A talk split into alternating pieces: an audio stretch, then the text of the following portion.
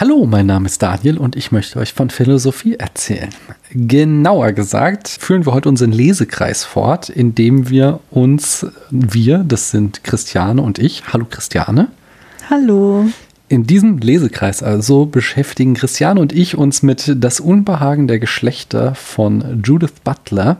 Vielleicht habt ihr ja schon unser Vorwort gehört. Insgesamt ist es hier ein Lesekreis. Wir erschließen uns dieses Buch und ich habe es jetzt die ganze Zeit versprochen und ich hoffe, ich kann es auch einhalten, dass der Text jetzt nicht mehr ganz so dicht ist wie noch im Vorwort. Wir fahren heute jedenfalls fort mit dem ersten Kapitel. Die Subjekte von Geschlecht, Geschlechtsidentität, Begehren und dort genauer gesagt dem ersten Abschnitt die Frauen in Anführungszeichen als Subjekt des Feminismus. Bist du bereit, Christian? Ich bin sowas von bereit. Mhm. Und da fängt Butler an mit der ersten These. Die feministische Theorie ging zum größten Teil davon aus, dass eine vorgegebene Identität existiert, die durch die Kategorie Frau bezeichnet wird. Das ist ja im Grunde das, was wir auch schon in der letzten Folge angesprochen haben und was eben die Kernthese von Judith Butler ist, diese vorgegebene eigene Kategorie zu dekonstruieren. Würdest du dem zustimmen? Ja, definitiv. Mhm. Also die Frage ist halt noch, inwiefern wird das hier vorgegeben? Ist das auf Basis der Biologie oder auf Basis der Kultur zu verstehen? Aber da geht der ja im Folgenden auch noch genauer drauf ein, was da so die Entwicklung war. Weiterhin wird gesagt, dass die Identität insofern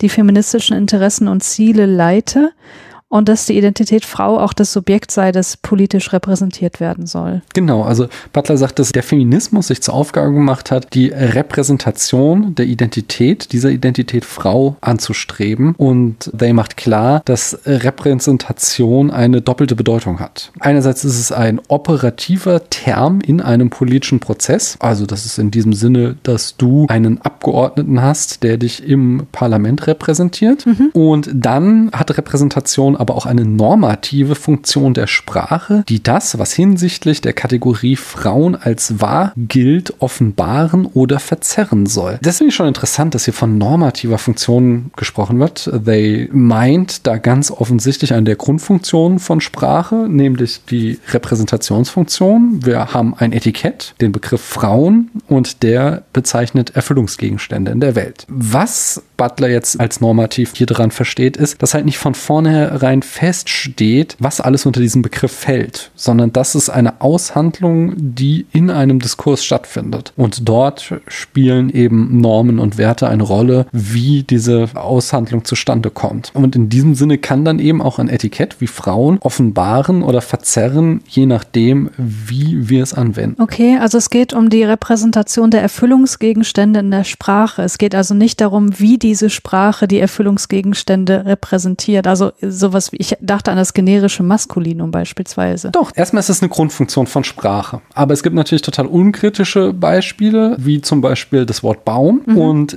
selbst da findet halt so ein Aushandlungsprozess dazu. Du kannst dich halt fragen, gehört Bambus dazu? Ist Bambus ein Baum oder Biologen sagen ja, es ist ein Gras oder gehören ja. so riesige Kakteen? Sind das Bäume oder nicht? Das heißt, wir haben immer einen diskursiven Aushandlungsprozess, was alles unter ein gewisses Etikett fällt, was davon mhm. repräsentiert wird. Aber dieser Repräsentation Kommunikationsfunktion der Sprache, die wird natürlich dann besonders normativ aufgeladen, wenn es eben um Begriffe geht, die politisch aufgeladen sind. Und dann kommt man eben dahin, ob jetzt sowas wie der Mensch als Beispiel sowohl Männer als auch Frauen repräsentiert mhm. oder ob da nicht schon ein generisches Maskulinum drinsteckt, so dass er im Grunde immer Männer explizit anspricht und verschleiert oder verzerrt, dass es eben auch Frauen gibt. Ja. Aber geht das nicht noch viel weiter? Also die Frage ist vielleicht an dieser Stelle auch deplatziert, weil das viel zu weit führt, Nein, aber die ganze Sprache ist ja patriarchal geprägt. Also welchen auch nicht belebten Gegenständen wir im Deutschen femininen Artikel geben und welchem einem maskulinen, das kommt ja auch nicht aus dem Nichts. Hm. Ich sagte ja, das ist eine Grundfunktion von Sprache und damit ist natürlich auch klar, dass die komplette Sprache von diesem Problem durchwoben ist, wie Repräsentation zustande kommt und dass das eben kein neutraler, gottgegebener Prozess ist, sondern ein aus Diskursen hervorgehender Prozess, ja? Hm. Und damit sind da halt immer Machtverhältnisse drin verbunden. Ich weiß nicht, ob ich so weit gehen würde, dass immer verzerrt, also wenn ich jetzt der Baum sage, da habe ich ich definitiv.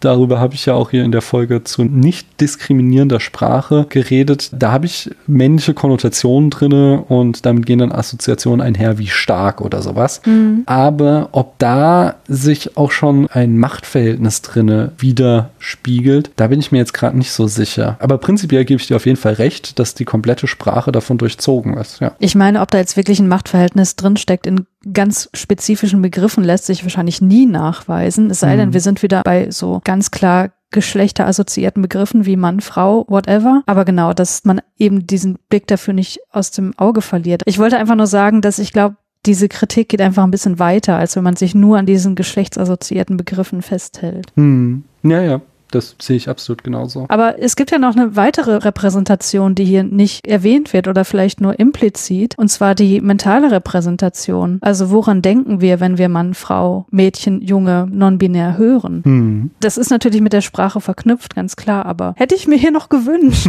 als Psychologin.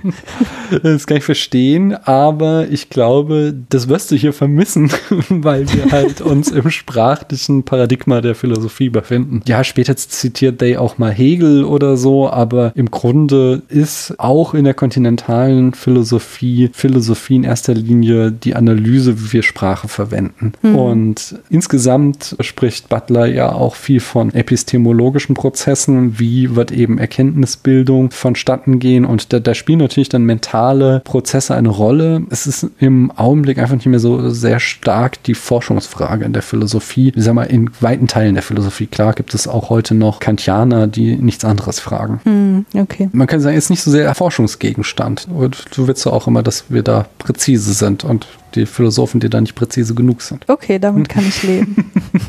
Jedenfalls diagnostiziert Butler, dass die Prämisse des Feminismus schon falsch ist und gar nicht von einer vorgegebenen, bereits existierenden Identität der Frau ausgehen kann. Und zwar einfach aufgrund der Tatsache, wie Sprache funktioniert. Also ich habe mir aufgeschrieben, Butler schreibt, in letzter Zeit werde der Status der Frau als Subjekt des Feminismus in Frage gestellt. Kann ich das übersetzen in meine Sprache mit, wir wissen nicht genau, was eine Frau zur Frau macht? Also ist es die Biologie, ist es die Sozialisation, ist es die Geschlechtsidentität, also dass man sich als Frau fühlt oder habe ich das hier nicht richtig getroffen? Doch, ja. Plus in der Konsequenz, dass, dass das, was der Feminismus immer als gegeben angenommen hat, selbst gar nicht gegeben ist, sondern kriegt doch erstmal deine Grundlagen klar, ist gewissermaßen das, was sie hier fordert und sagt, mhm. wir müssen doch erstmal klären, was Frauen überhaupt sind, um dann darauf schließen zu können, was es denn heißt, dass wir Frauen repräsentieren. Das kann man ja allein schon da durch diese unsägliche Turf-Debatte sehen. Wenn mhm. du halt irgendwie Turf bist, also Trans-Exclusive Radical Feminist, dann wirst du wahrscheinlich nicht sowas wie ein Recht auf Hormontherapie fordern. Hingegen, wenn du Transfrauen als Frauen ansiehst, dann ist das für dich natürlich eine feministische Forderung. Würdest du, okay, das kannst du nicht wirklich beantworten, weil du nicht in Butlers Kopf drin steckst, aber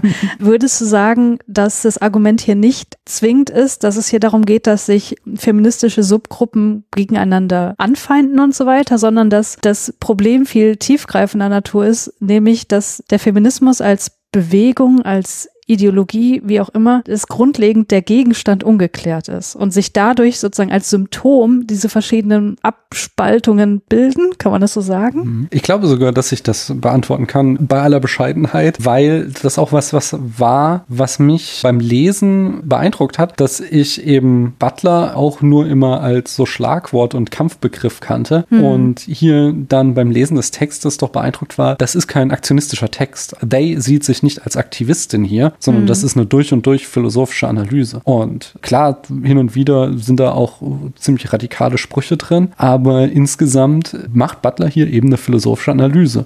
Und da ist es ja einfach auch ein sehr sorgfältiger methodologischer Ansatz, dass Butler sagt, wir wissen, was der Feminismus will, aber das ist eigentlich schon der zweite Schritt. Was wir zuerst mal wissen müssen, ist, was definieren wir denn als Frau, bevor wir dann sagen können, Frauen werden vom Feminismus repräsentiert. Und das ist halt ein erkenntnistheoretischer Ansatz, den They hier fährt. Okay, das heißt, es geht hier um die erkenntnistheoretische Begriffsbestimmung und nicht um Einstellungen verschiedener Menschen zu diesem Begriff. Das, mhm. das ist meine Frage. Weil das wäre ja auch wiederum eine psychologische Frage. Ne? Warum denken Turfs so, wie sie denken? Aber ihr geht es um den Begriff, also um nochmal eine Ebene darunter oder darüber, je nachdem, wie man drauf guckt. Korrekt. Genau, so würde ich das verstehen. Sie lässt ja auch immer wieder dann verschiedene Positionen verschiedener Feministinnen gegeneinander antreten, um zu sagen, so hat beispielsweise Beauvoir das definiert und so hat Irigaray das definiert, führt dann halt eben eine Begriffsanalyse dahingehend durch, dass sie gewissermaßen einen dialektischen Prozess da vollführt mit Beauvoir führt die These und Irigaray die Antithese oder vergleichbar mit anderen PhilosophInnen macht Day das auch, um eben am Ende eine möglichst gute Begriffsbestimmung dessen zu gewinnen, was denn Feminismus überhaupt repräsentieren soll. Okay, habe ich jetzt verstanden, glaube ich.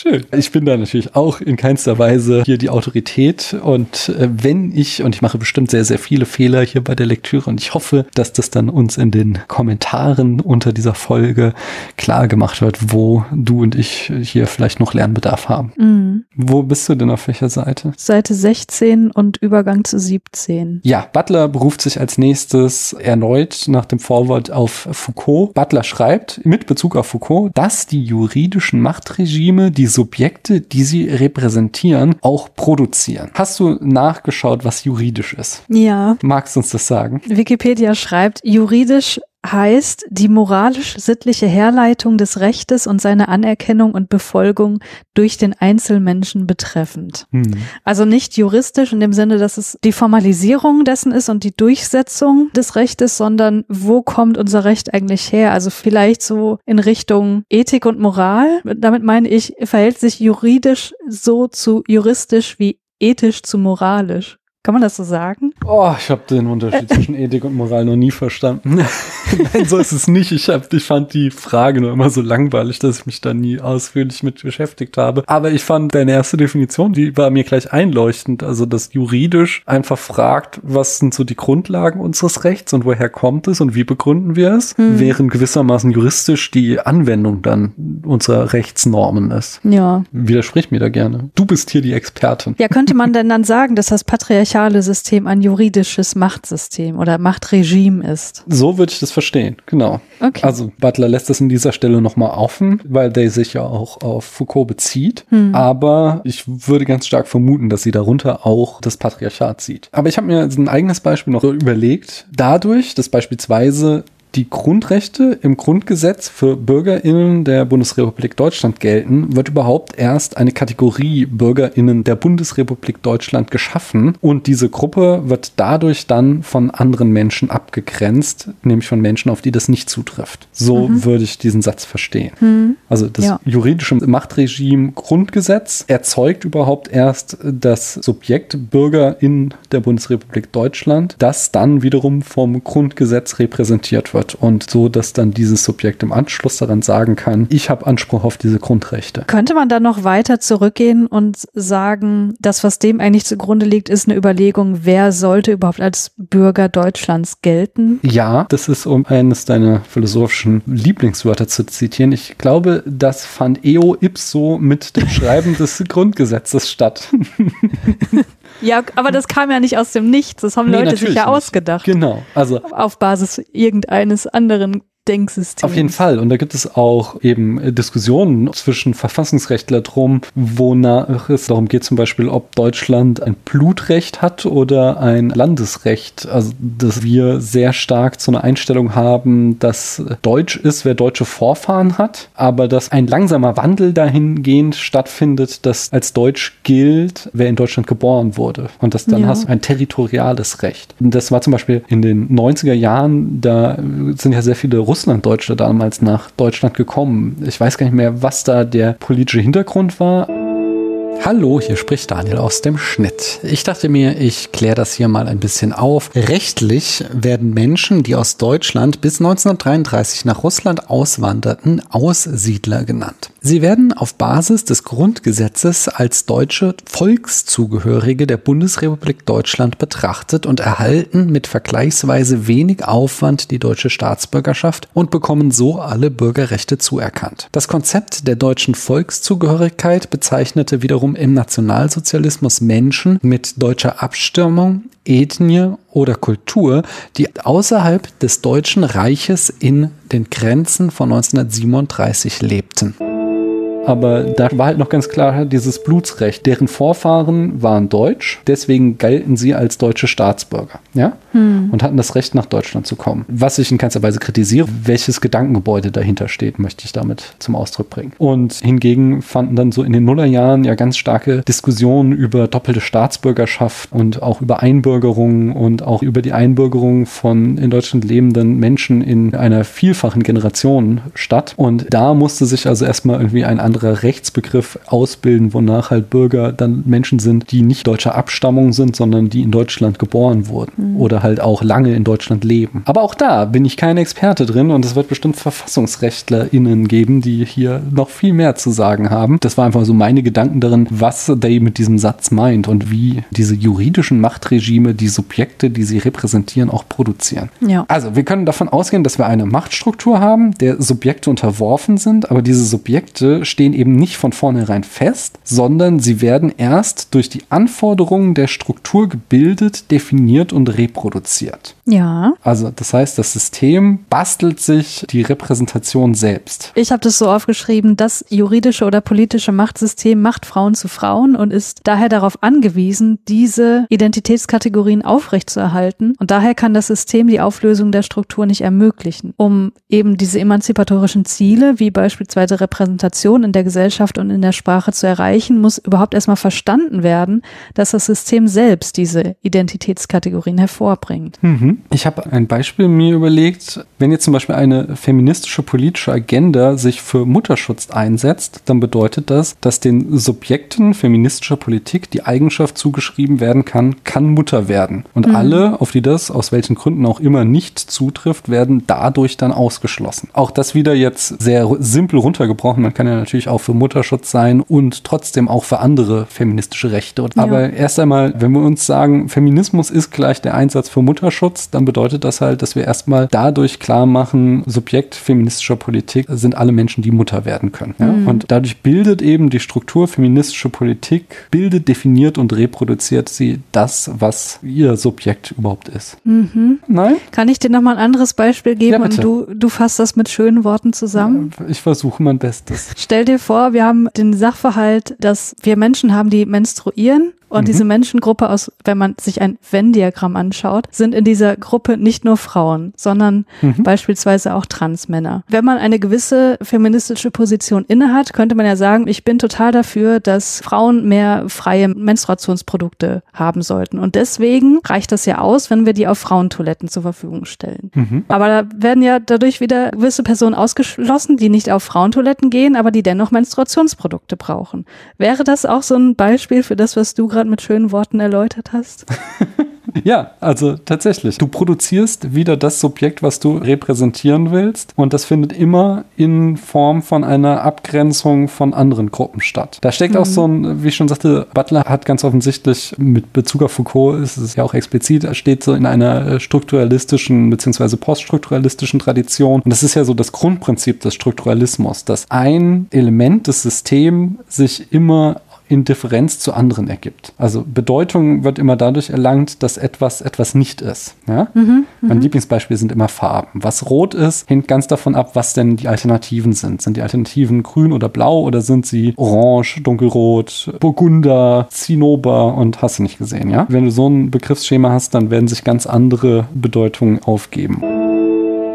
Ich dachte mir, an dieser Stelle wäre es angebracht, mal eine ausführliche Strukturalismusdefinition zu liefern. Ich berufe mich auf Jonathan Cullers Eintrag in der Routledge Encyclopedia of Philosophy. Ich habe mir die Freiheit genommen, den Eintrag zu übersetzen, zusammenzufassen und stellenweise auch etwas zu erläutern. Der Begriff Strukturalismus kann auf jede Analyse angewandt werden, die Strukturen und Beziehungen hervorhebt, bezeichnet aber in der Regel eine europäische, insbesondere französische Denk Denkschule des 20. Jahrhunderts, die die Methoden der strukturellen Linguistik auf die Untersuchung sozialer und kultureller Phänomene anwendet. Ausgehend von der Einsicht, dass es sich bei sozialen und kulturellen Phänomenen nicht um physische Objekte und Ereignisse handelt, sondern um Ereignisse und Objekte mit Bedeutung und dass ihre Bedeutung daher im Mittelpunkt der Analyse stehen muss, lehnen die StrukturalistInnen die Kausalanalyse und jeden Versuch ab, soziale und kulturelle Phänomene einzeln zu erklären. Vielmehr konzentrieren sie sich auf innere Strukturen kultureller Objekte und, was noch wichtiger ist, auf die ihnen zugrunde liegenden Strukturen, die sie ermöglichen. Um beispielsweise Krawatten zu untersuchen, würde der Strukturalismus erstens die innere Struktur von Krawatten, die Gegensätze breit, schmal, schrill, dezent, rekonstruieren, die es ermöglichen, dass verschiedene Arten von Krawatten unterschiedliche Bedeutungen für die Mitglieder einer Kultur haben. Und zweitens die zugrunde liegenden vestimentären Strukturen oder Systeme einer bestimmten Kultur untersuchen. Vestimentär bedeutet auf die Kleidung bezogen. Also, wie hängen Krawatten mit anderen Kleidungsstücken und das Tragen von Krawatten mit anderen sozial kodierten Handlungen zusammen? Für den Strukturalismus ist der entscheidende Punkt, dass das Objekt der Analyse das zugrunde liegende System ist eine Reihe von formalen Elementen, die in Beziehung zueinander definiert sind und die auf verschiedene Weise kombiniert werden können. Mit dem Argument, dass die Analyse von Beziehungssystemen der geeignete Weg ist, um menschliche Phänomene zu untersuchen, dass unsere Welt nicht aus Dingen, sondern aus Beziehungen besteht, erheben Strukturalisten häufig den Anspruch, ein neues Paradigma für die Humanwissenschaften zu liefern. In Frankreich löste der Strukturalismus in den 1960er Jahren Jahren den Existenzialismus als öffentliche philosophische Bewegung ab. In philosophischer Hinsicht haben sich die VertreterInnen des Strukturalismus bemüht, ihn von der Phänomenologie abzugrenzen. Und solche Ausgrenzungsprozesse, Ausdifferenzierungsprozesse, dass sich Bedeutungen eben immer aus Differenzen ergeben, die finden eben auch bei solchen gesellschaftlich-politischen Prozessen statt. Und dass wir halt, wenn wir jetzt sagen, der Feminismus repräsentiert Frauen, dass er damit dann auch immer eine Abgrenzung erzeugt, was nicht als Frau gilt. Das ist ja eben auch gerade die ganz heiße Debatte, die im Augenblick im Feminismus geführt wird, wo wir vor allen Dingen diese Altfeministinnen haben, wie jetzt zum Beispiel Alice Schwarzer, die sich da ganz hart gegen wehren, dass Transfrauen mitrepräsentiert werden, weil die, so möchte ich Ihnen jetzt halt einfach mal unterstellen, ihre ganze Begriffsbildung aus so einem harten binären Begriffsschema gewonnen haben und die jetzt in Frage gestellt. Ja, hm, ja. Hast du schon mal auf einer Männertoilette Menstruationsprodukte gesehen? Nee, aber ich habe ehrlich gesagt noch nicht darauf geachtet. Es ist ja auch wiederum, dass man sehr stark in der eigenen Wahrnehmung ausblendet, was einen nicht interessiert. Hm. Ich weiß, dass es in Deutschland zum Beispiel Beispiel sehr selten ist, dass auf Männertoiletten Wickeltische sind, während das sich in anderen Ländern im Urlaub erlebt hat, dass es da gang und gäbe ist. Mhm. In Deutschland im Ikea, kann ich mich noch erinnern, ist es, glaube ich, in jedem Ikea und ich glaube auch in H&M, ich bin mir nicht ganz sicher. Also da haben wir aber auch wieder skandinavische Einflüsse eindeutig. Mhm. Aber in Menstruationsprodukte habe ich jetzt einfach noch nicht drauf geachtet, aber ist, glaube ich, auch nicht üblich. An dieser Stelle machen wir für heute Schluss. Wenn euch gefallen hat, was ihr hier gehört habt, dann hinterlasst uns doch mal eine Rezension auf Apple Podcasts. Gebt uns einen Kaffee aus, den Link dazu findet ihr in den Show Notes oder schreibt uns eure Gedanken als Kommentar auf privatsprache.de oder über Social Media. Ihr findet mich persönlich auf Instagram, TikTok, Twitter immer noch leider, technisch gesehen sogar noch auf Facebook, wobei erwartet da bitte keine Antwort von mir. Überall unter dem Handle Privatsprache. Ich danke euch, dass ihr uns eure Zeit geschenkt habt.